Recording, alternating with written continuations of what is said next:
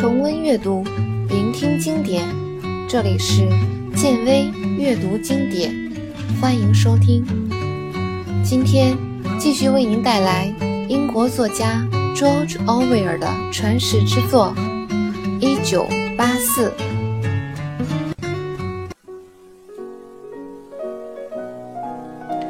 温斯顿深深地叹了一口气，伸手拉过来录音器，将上面的尘土吹掉，然后戴上了眼镜，准备工作。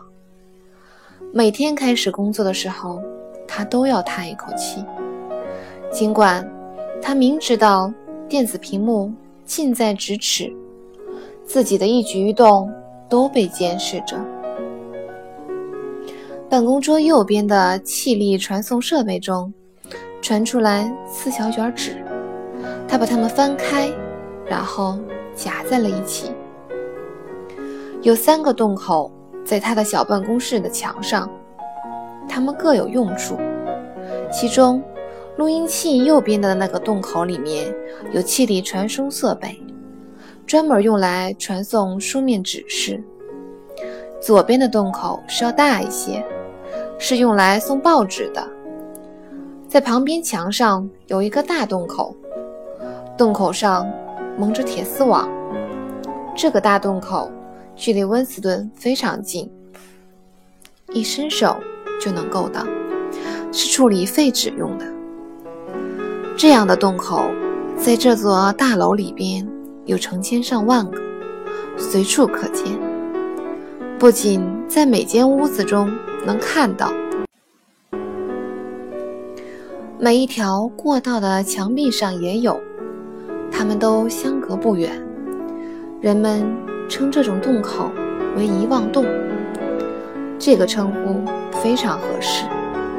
当你需要销毁文件和一些废纸的时候，你可以将离你最近的一个遗忘洞的盖子打开，把那些文件和废纸扔进去。在大楼下面，不知道什么地方藏着一个大火炉。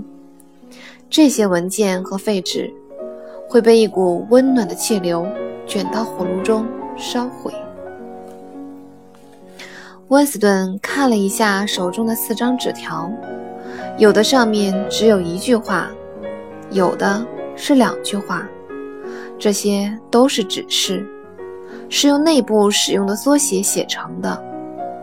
它们大部分是由新潮语的词汇组成，不过，并不完全是新潮语。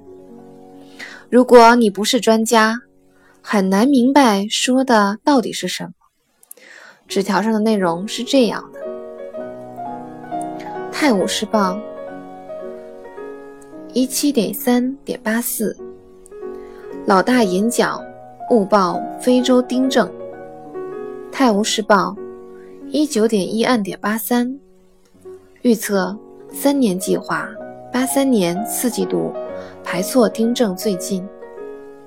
泰晤士报一四点二点八四，富民部误报巧克力订正。泰晤士报三点一按点八三，报道老大命令双加不好，提及非人，一概重写，存档前上交。温斯顿把第四项指示单独抽出来放在一旁，心中有一种微微得意的感觉。这件工作他将放到最后处理，因为这是一件很复杂、需要谨慎处理的工作。至于其他三件，都非常简单，不过例行公事罢了。虽然第二项需要查阅大量的数字。略显繁琐。温斯顿拨了电子屏幕上资料的一个号码，几分钟之后，他所需要的各天的《泰晤士报》就通过气力传送设备送了过来。他收到的指示是，让他修改一些文章和新闻。至于修改的原因，现在还不清楚。修改只是他自己的说法，官方的正式说法。叫丁正。例如，这次的任务，《泰晤士报》在三月十七日报道，老大哥在三月二十六日的讲话中预测了欧亚国的战事。他预测欧亚国不会侵犯南印度前线，而是会进攻北非。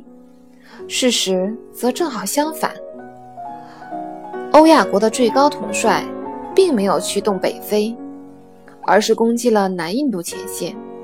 因此，为了使人看上去老大哥完全预测了对的战事，就需要将他昨天讲话中的一段做一些修改。又如。《泰晤士报》在十二月十九日发表了一个数据，是官方对一九八三年第四季度，也是第九个三年计划的六季末的各类消费品产量的估计数字。实际的产量，今天的《泰晤士报》已经刊载了。对比原先的估计，发现每一项都错得离谱。温斯顿的工作就是将原先估计的数字。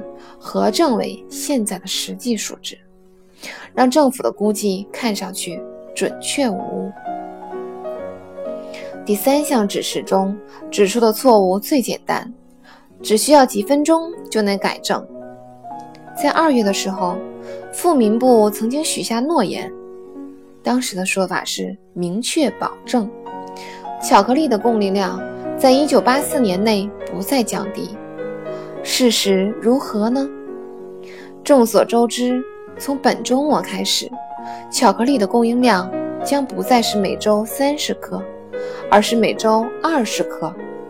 他需要做的，只是把原来的诺言替换成一句提醒大家巧克力的供应量可能会在四月间降低的话就行了。温斯顿每处理一项指示后。都会把录音器写好的更改文章与当天的《泰晤士报》加在一起，再送回气力传输设备。原先的指示和他工作过程中随手做的笔记都不能保留。温斯顿会把它们揉成一团儿，扔进遗忘洞里，让火炉将它们烧为灰烬。这项工作他做起来非常熟练。这些气力传输设备是一个看不见的迷宫，里面是什么情形，最后通到哪里，具体事情他并不是很了解。他只知道一些一般的情况。不论这些《泰晤士报》是哪一天的，只要上面出现了需要更正的地方，等更正的稿件收齐以后，那一天的报纸就会被重印，原先的报纸。会被销毁，更正后的报纸则需要存档。这种修改工作的对象不仅仅是报纸，还有书、期刊、手册、标语、传单、电影、录音带、漫画、图片等。只要是涉及政治或者思想的文件，都可能被修改。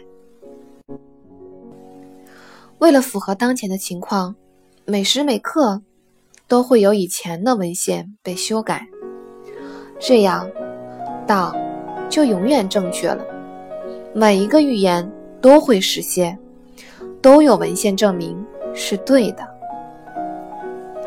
任何新闻和意见，只要与当前情况不符，都会被立刻删掉，不留任何记录。历史在此时。就像是一张白纸，被不断的擦干净，写上新的内容。等全部工作都完成以后，谁也不会发现历史被伪造过。记录司里最大的工作部门，要比温斯顿工作的那个部门大得多。那里面的工作人员专门负责收集需要销毁的文献，只要是内容过时的，无论是书籍。报纸还是其他资料，都要通通收回来。由于政治联盟不断变化，再加上老大哥的预言频频出现错误，这些天的《泰晤士报》可能会白来回修改十几次。不过，存档用的还是原先的日期，原先的报纸自然会被销毁，其他改动过的版本也不会被保留。经过修改后存档的那一份就成了绝版。书籍也是一样，需要一而再、再而三地收回、重写，等重新发行时，从来不会说明这是修改过的。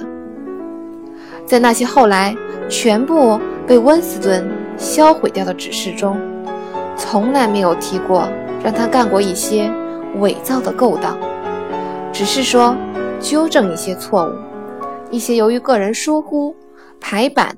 印刷、引文引起的错误。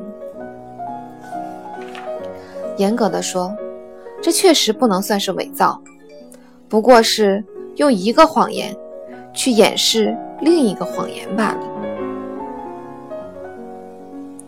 温斯顿一边想着这些，一边修改着复明部的数字。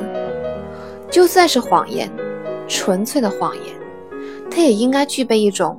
与现实之间的关系，但是你现在处理的这些材料和这个世界却没有任何关系。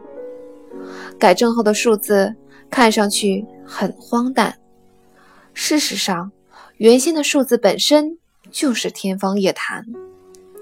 这些荒诞的数字是需要你发挥想象力才能编出来的，比如复明字复明部预测。本季度能生产一亿四千五百万双鞋子，实际的产量远低于此。只是提供的数字是六千二百万双。温斯顿在修改原先预测产量的时候，这两个数字他都不会用，他会改为当时预测的产量是五千七百万双。这样一来，不但完成了计划。还是超额完成计划。反正实际情况与六千二百万和五千七百万都会相差甚远，甚至有可能根本就没有产过鞋子。最有可能的情况是，没人知道鞋子的真实产量，也没有人去关心这个问题。你所知道的，只是每个季度都会有数不清的鞋子。被生产出来，他们的数字都是天文数字，但是大洋国里却有近一半的人口光着脚。无论是大事还是小事，他们都是这样被记录着。在这个世界中，一切真相都将消失，最后连今年是哪一年，可能都没人知道了。温斯顿朝大厅另一边望去，那边有一间小办公室，里面有一个身材瘦小、下巴发黑，但是看上去精明能干的小伙子。他叫铁罗森。此时，他正在一丝不苟地工作。他膝上放着一卷报纸，嘴巴紧紧凑在录音器的话筒上，那个样子，仿佛……在防范别人偷听他的话。看来，除了电子屏幕以外，他不打算自己的话被任何人听到。他抬头瞪了温斯顿一眼，眼镜的反光朝这边闪了一下，冷冷的，充满敌意。温斯顿对铁罗森一点儿都不了解，不知道他整天忙忙碌碌的在做什么工作。记录司里的人都差不多，没人愿意谈论自己的工作。这个长长的大厅连个窗户都没有，两边都是一间间的小办公室。从各个办公室中传出沙沙的写字声，以及对着录音器说话的呢喃声。这些声音此起彼伏，连绵不断。尽管经常看到他们在走廊中进进出出，还有在两分钟仇恨的时间中见他们张牙舞爪，但是还是有十多个人温斯顿不认识。他知道隔壁那间小办公室的女人，那个小女人有一头栗色的头发，每天都忙个不停。她的工作就是在报纸上找名字，那种已经蒸发掉的、没有人认为存在过的人的姓名。找到之后，就将这些名字删去。